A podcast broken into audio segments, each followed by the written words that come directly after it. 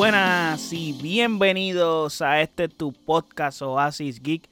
Te habla tu servidor José Allende y estamos en un episodio más donde les tengo una reseña de Sounds of Freedom, una película súper polémica por muchas cosas de las que les estaré hablando en el episodio, pero antes de hablarle de todo ello, no olviden seguirme en nuestras redes sociales como Oasis Geek PR, Facebook, Twitter e Instagram.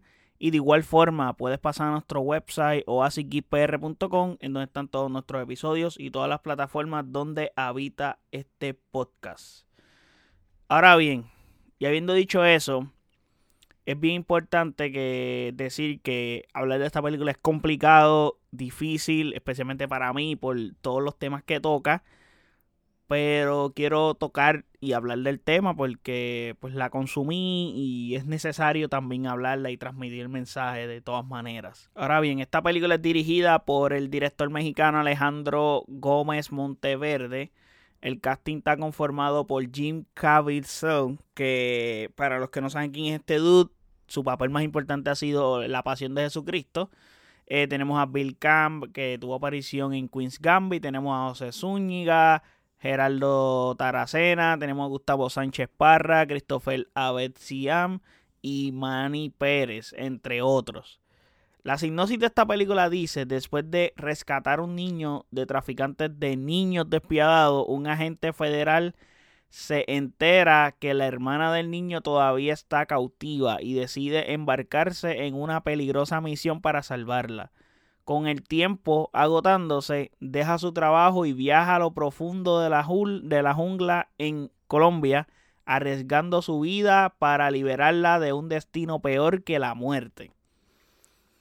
Realmente esta es una película muy fuerte, gente. Es muy triste, eh, pero es buena. O sea, buena en el, en el contexto de cómo está dirigida, cómo está actuada, la historia, cómo la cuentan es una historia muy concisa en ese sentido. Las actuaciones están súper bien. El protagonista tiene una interpretación muy respetable.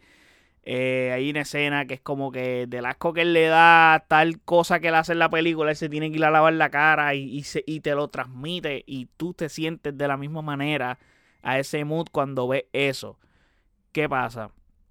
Me gusta que la película tenga los dos idiomas, español e inglés porque están en Latinoamérica y es como que weird estar en Latinoamérica constantemente hablando en inglés, en como que no cuadra, como que estamos en Colombia.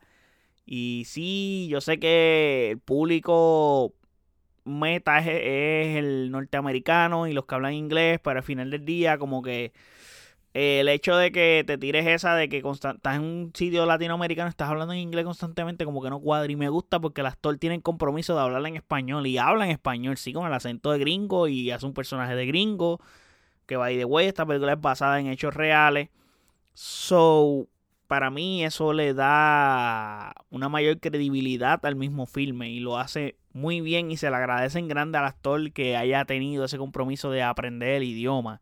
Ya que el personaje que le está interpretando, que es basado en la vida real, logró hablar, esa, y literalmente hizo esto y hablaba español también, inclusive vino entrevistas del personaje original, o sea, de la, de la persona que pasó por esto, de la gente, Tim Ballard, y habla, inclusive él dice, coño, quisiera tratar de hacer la entrevista en español porque no practico mucho el idioma, llevo tiempo sin hablarlo español, so, para intentarlo y me gusta el compromiso que tienen también con el idioma de intentarlo y eso para mí está excelente. De igual forma, el hecho de incluir actores latinoamericanos reales para mí me parece bien porque suele pasar que en estas producciones norteamericanas eh, castean actores de otro lado, actores que son randomly, que no cuadran, los tienes que mandar a hacer acentos de otros países, como que y se nota que no está bien trabajado y bien logrado, se ve mucho más forzado y aquí pues eso está bien trabajado porque se ve el cariño que le dieron para hacer este trabajo bien.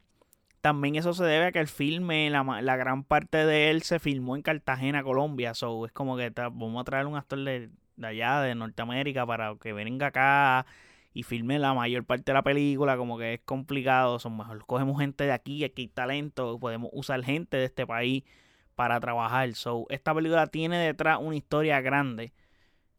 Por el hecho de que cuentan una realidad que es bien cruel y bien triste, donde no sé por qué hay personas capaces de hacer estas cosas honestamente. Para mí me partió el corazón cada vez que yo veía algo de eso así bien cruel en la película, pero como les dije, es basada en hechos reales, lo cual le da un alto grado de credibilidad a esta película. Y ponen escenas de lo que pasó en vida real y se ve que es bastante fiel a, la película. So, eso me gusta.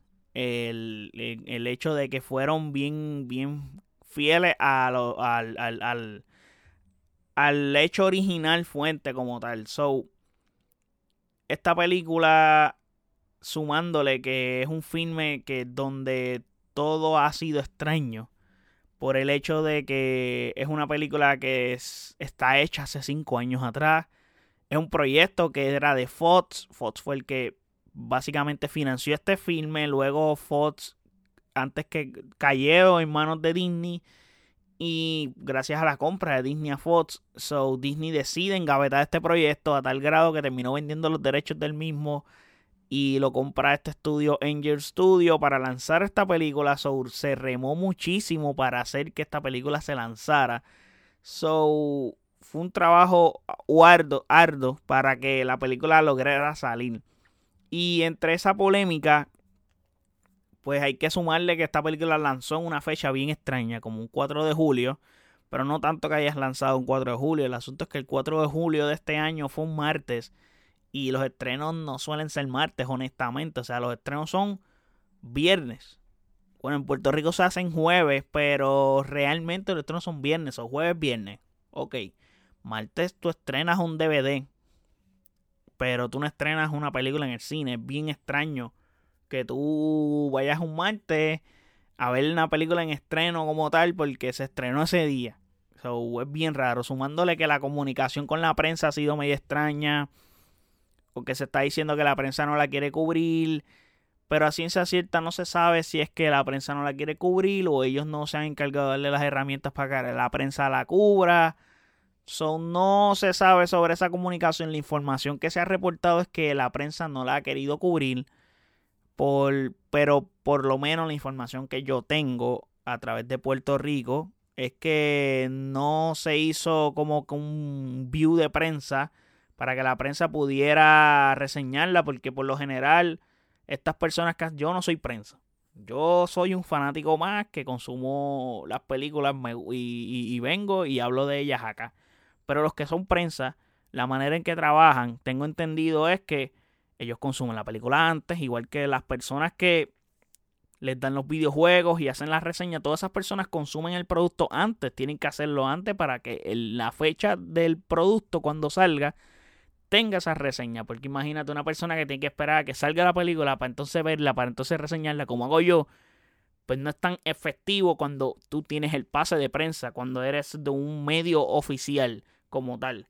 Ya si eres como yo, que haces un podcast y lo haces porque te gusta el cine o porque te gusta todo lo que está relacionado a este mundo y lo haces por, pues mano, para darle contenido a la gente, aparte de que disfrutas hacerlo, como en este caso hago yo, pues diferente. Pero esas personas que son prensa, pues trabajan de esa forma. Y si no le dan las herramientas, pues también es como que tienen que sacar de su tiempo libre para ir a ver este filme. Entonces, como que no sé si todos están dispuestos a sacar de su tiempo libre para ir a ver el filme porque tienen otras cosas que hacer, compartir con su familia, etcétera, porque trabajan en el cine.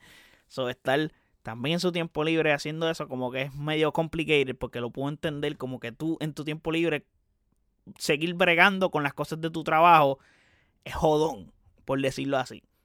De todas maneras, supuestamente no, no hubo como un screen de prensa y aparentemente, pues debido a eso, eso fue lo que yo vi con un dude que es prensa aquí en Puerto Rico que le explicó eso.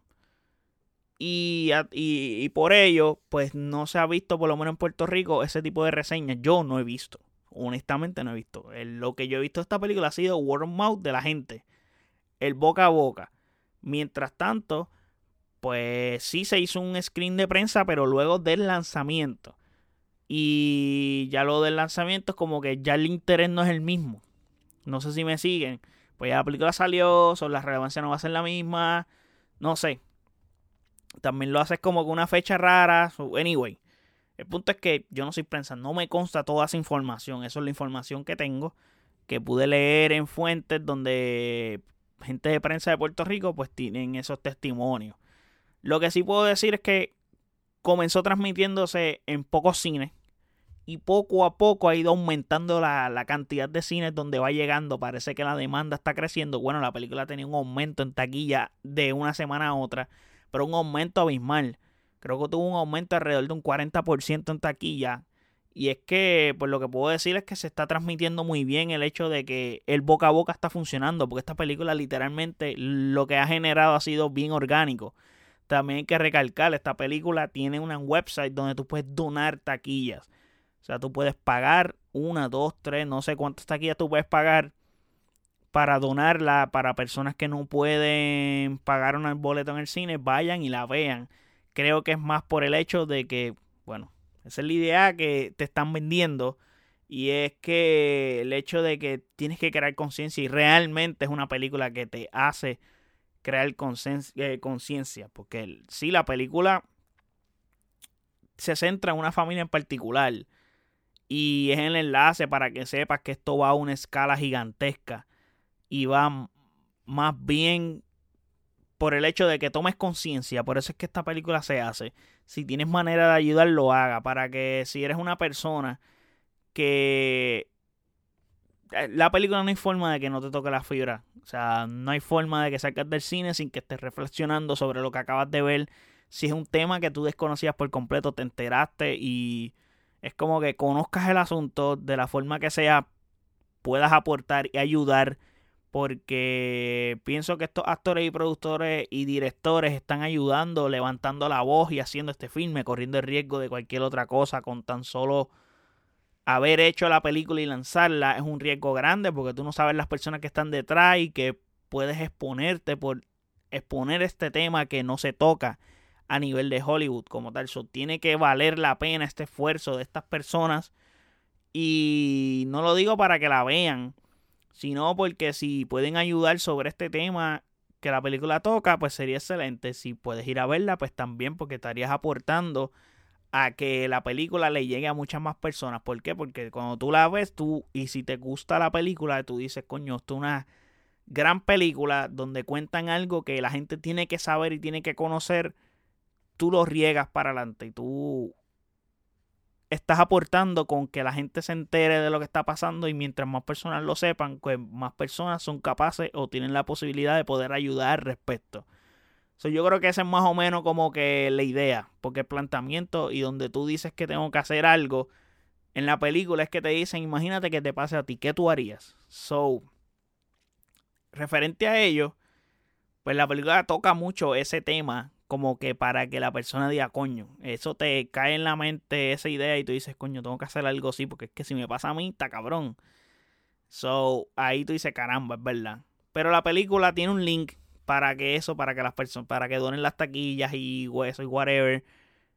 La película ya es lucrativa en el sentido de que ya es rentable porque ha generado mucho dinero. Está teniendo, creo que es la película más exitosa del verano después de Spider-Man a ese nivel eh, ha sido lucrativa. Creo que Insidious también ha sido muy lucrativa, pero esas películas suelen tener un budget bien bajito. son unas películas que recuperan muy bien lo que gastan y se convierten en, en algo lucrativo.